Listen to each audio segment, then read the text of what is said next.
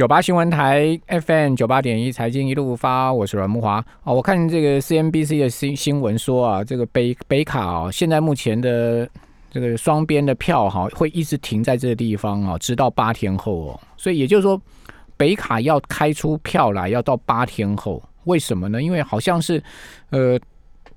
这 CNBC 上是这样写了，就是说好像到十一月十二号以前呢，呃，寄到的选票都要算，好，所以说呢，他们现在也不会去点选票，哦，要等到八天后重新再一次计算哈，哦，所以一个北卡就没办法开出来嘛，现在剩四周，宾州二十张嘛，然后另外内华达州是六张是最少的哈，还有一个亚利桑那州是十一张，好，那还以及呢北卡北卡我如果没有记错应该是十六张，哦，那所以。川普现在才二一四，对不对？二一四，你要拿到两百七，好，你还要再拿五十六张。那五十六张，宾州二十张，内华达州六张，就是二十六张，加北卡十六张，就是四十二张，加亚利桑那州，呃，十一张，那好像也还不够嘛？还是怎么样？还是还有哪一周我少算了？哦，反正。好，阿拉斯加，对了，阿拉斯加是最后，阿拉斯加四张，对，那阿拉斯加一肯定是拜在川普的，那我们把它先加上去，二一八，二二二七八 啊，没有啦，川普哎，哦，川普了二七，他现在二一四啊，对，按你加起来加阿拉斯加四四张就二一八，嗯，二一八加这些就够啦，对不对？哦，所以说，呃，他必须四周全拿，那剩下全拿了，那也就对啊，那我觉得。你觉得机遇大？然后节目现场是《天下杂志》副总主笔吕国珍，在我们节目现场有直播哈，大家看 YouTube 可以看到吕国珍。呃，你觉得有可能吗？我觉得蛮困难的。你觉得蛮困难？对，但当然我们谁也不能做保证嘛，因为毕竟我们离得太远，实在看不太清楚。对他们的选举制度好像不是很明白，因为通讯票竟然这么多。哎，你知道吗？Pennsylvania 现在。这个到昨天晚上了，因为我昨天看 C N 啊，昨天晚上是有一百七十万张通讯票哦。对，但川普领先五十万吧？呃，川普那时候领先六呃六六七十万。对，对。可是他们说这个就是 C N，他们就是呃你也知道 C N 比较偏向这个拜登嘛哈。他们说这一百六十万张里面，民主党哈占一百万张，他们就是说已经估出来好，以这个。通信投票，民主党、共和党比例来讲的话，这一百万张里面，这一百六十万张，民主党大概是占了这个超过一百万张了。好，所以说呢，这一百万张去减掉五十万张，基本上他们认为说，宾州还是有胜选几率的嘞。对，二十张其实决胜大概是这个是很大的关键点。对啊，二十张，因为宾州很大，二十张啊，二十张呢就没没得没得玩呢，对不对？输了就输了，输了就一定输的嘛。好，所以宾州是一个很关键。好，那国珍，呃，后美国总统大选之后，全世界经济会怎么发展？呃，我我讲我比较熟悉的行业了哈，因为全球经济这个可能是很大的一个题目了哈，因为毕竟美国总统因为跟疫情。也未必完全能够主导疫情呢。那对于我的行业来讲，宾川普其实如果有改变了哈，我现在讲有改变跟没有改变嘛。有改变的话，其实对于亚洲的石化业跟油价、世界的油价是健康的啦。因为毕竟石油界的石化界的大魔王就是川普了。因为川普在过去四年间鼓励美国的石油出口，那美国成为全世界最大的石油。出口国也是生产国，它一天生产一千三百五十万桶，以前要进口，后来变成是大量出口，甚至还补贴出口，鼓鼓励它，所以它破坏了世界的油价。那如果换总统的话，因为拜登已经很拜登得罪了宾州的页岩气的业者，因为宾宾州是石油州，洛克菲勒。不止得得罪宾州吧，像像德州啊，他在宾州讲的，我我应该讲他在宾州讲的话，说要压制所谓的页岩油油油气的业者，你知道为什么吗？因为他是滨州人，对，他啊，他也是工党工人工工会起工会起家的，他其实一直不是站在资本家这一边呐，没错，对。那 如果拜登维持他的立场，那整个石油破坏世界石油价格的大魔王会会因此而终结，那美国可能会变成是一个好宝宝，那整个在石油界，那所以这个这件事情对于亚洲的石油到石化的秩序是稳定是有帮助的。所以刚才罗文斌罗老师可能少讲一个东西，就是石化业其实是拜登的最大受益股，很多人没有去注意到这一点，我必须要。那明年的话，如果照这个角度来看，台塑集团会不错。可问题是，拜登一上一上任，他也不可能马上去禁止页岩油气的开发，对不对？而且。我我如果没有记错，页岩油气的开发是从奥巴马时代开始。对，奥巴马所谓新能源，那时候他也很自豪，就是说，哎，这个美国开始呃生产页岩油气了嘛，对不对？他也很自豪说，美国快变成是一个呃不需要仰赖外国能源进口的国家了嘛。那时候我有去美国现现场，那很清楚，我知道那是 因为那是一个外交题填成经济题。奥巴马是为了解决所谓的外交问题，然后决定发展所谓的页岩油气。这这件事情可能要先把来龙去脉讲清楚会比较。他是不想卷入中东，而且中东他搞了一团糟，所以他决定要发展页岩油气。那是奥巴马政策没有错。那拜登不是说完全不要让他们生产了，而是要有效抑制，不要再扩张了。等于美国石油大扩张，从奥巴马、川普时代。不要再扩张，因为毕竟确实美国大量的出口石油，造成世界石油秩序是有点崩坏的。尤其在今年初，其实两边还打了石油战。我记得我们在这个题目，在这个节目里面谈过，油价当初剩十几块美金呢，而且还负的，你还记得那一天吗？负三负负三十嘛？对，那其实是川普打的哦。川普跟油国的王储打出了一场所谓的油价的所谓的殊死战。那这个这件事情在拜登时代应该不会发发生。嗯。有秩序，我不是说他会完全，他就不鼓励了嘛，然后抑制，那就到这里就停了。那这件事情对亚洲来讲是健康的。嗯嗯嗯，我要讲的是这个这个理论。对了，因为他也很反对那个水压裂解法嘛。对他反对这个，那不会鼓励。那川普是大量的鼓励，鼓励出口，甚至大量的建所谓的乙烯出口站。这件事情是影响很大的，而且大量的美国制造的石油、乙烯以及石化原料、塑胶原料大量出口到亚洲来哦，这都是破坏价格破坏者的一个很重要的一。扮演这样的角色了。嗯嗯。那如果川普改变了，那我们的石化业低迷的状况可能有机会改变了。好，所以听众朋友听清楚喽。国政今天又跟大家讲说，石化业明年应该会有比较好的光景哦，对不对？因为今年很低迷嘛。对，今年非常低迷嘛，因为可能很多人会打我脸嘛，就说减一个零就是所谓的台塑的股价嘛。结果台塑现在八十嘛，我我可能要切腹自杀 也没有办法，因为一万三千点左右，理论上应该一百三嘛。那等于说台塑如果涨回一百三，你就不用切腹。对啊，他无法面对各位听众，那你就叫那个王文渊总裁赶快把台塑的十这个股价拉回一百三。那个是川普做的啦，川普比较大。但至少我们有看到，就是说。他开始有转机了，对不对？对对，这这这是大家没有看到了所谓的拜登概念股真正影响很大了，而且对世界影响很大的。OK，因为大家比较看到正面的，就是说哎什么风电啊、绿能啊、哈这个再生能源，那离台湾还是有点远啊。但台湾有自己的事情啊，哈。如果我讲绿能的话，是台湾自己的事情。那美国的事情其实跟台湾拜登这些，我不晓得今天在涨停什么。拜登支持离岸风电，风电跟台湾这些人也没有关系呀，支持。太阳能跟台湾这些人也没有关系啊，他们是因为昨天太阳能有个大利空，呃对，我知道大 大太阳能厂本来要建的，结果那个连带没过啊。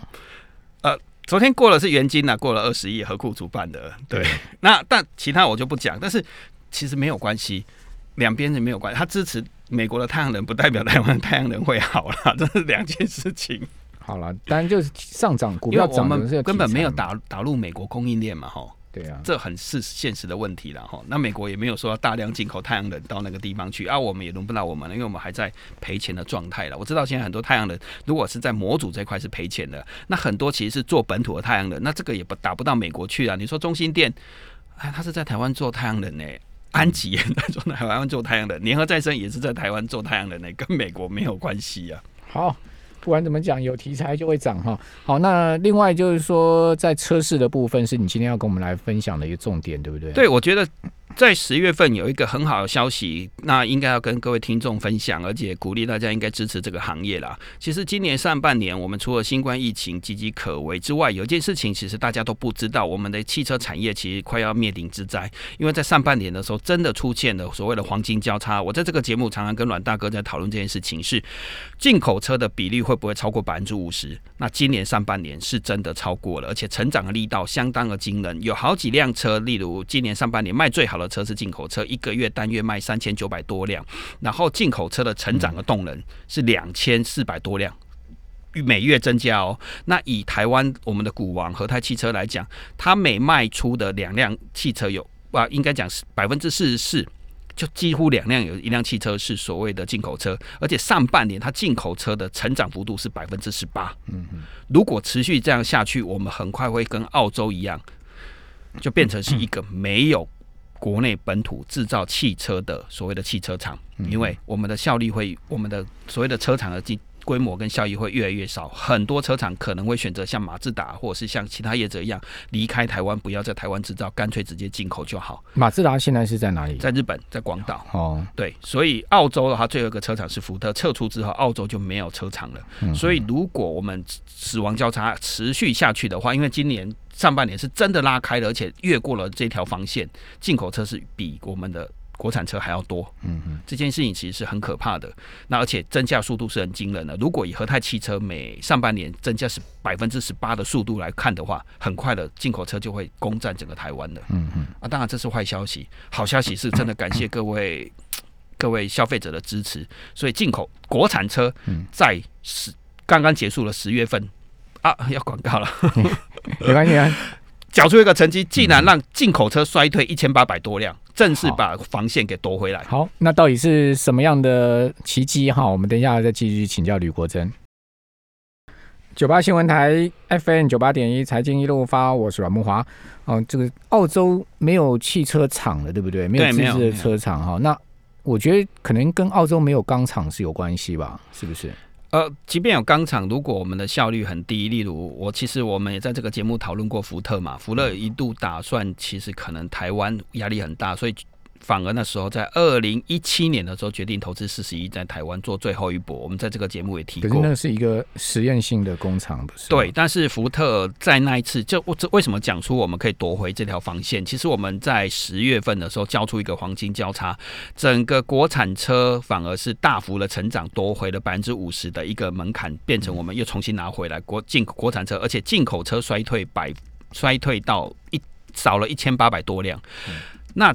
值得庆贺的是，真的是一个大的车厂决定一件关键的事情啊，也就是说，我们的国内国内决定在，当然是 Toyota 集团决定在台湾把我们的 Artis 改成小修旅修旅车，那推出一点八引擎的呃 Toyota 的 CC 或叫 Cos 这辆车，结果它单月就卖了三千五百多辆，是哦。对，简单讲，它就是 Artis 的修理车，然后小型的 Rav4。那我要讲的是，上半年 Rav4 其实最高冲到一个月卖三千九百多辆，就是销售第一名了吗？对，但 Rav4 是在日本做的。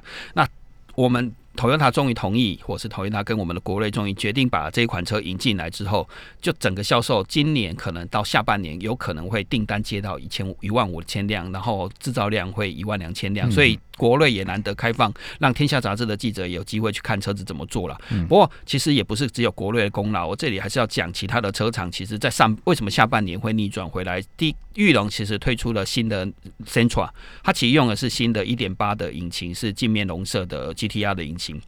呃，本来只有台湾的尼桑的 Kiss 有用这个引擎，那它改款之后，Centra 也是用这个引擎，所以你上日产的预日在 Kiss 大概卖一千五百多辆，那 Centra 大概卖一千多辆，所以它让整个两千五百多辆这一块拉上来，然后在我们远在屏东的 CRV 也还是老当益壮卖了一千五百多辆，还有刚才讲的福特，福特在今年推出 New Kuga 之后，还有它的 Focus New Focus，其实两个表现都不错，它也。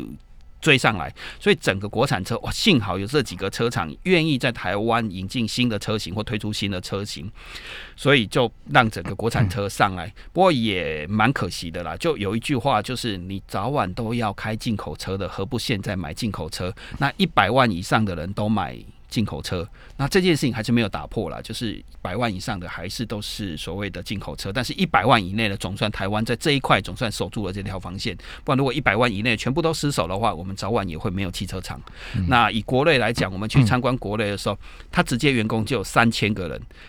相关供应链超过一万个人，那当然经济部也有统计，大概整个台湾国产汽车链大概有三十三十万的就业机会，如果都没有，其实影响很大了。嗯，所以为什么我会说十月这件事情，其实大家新冠会、美国大选之外，其实我们要关心的是，好不容易国产车在这一块逆势拉回一点成绩，而且总算又把五十趴。所以找对那个定位市场很重要，对不对？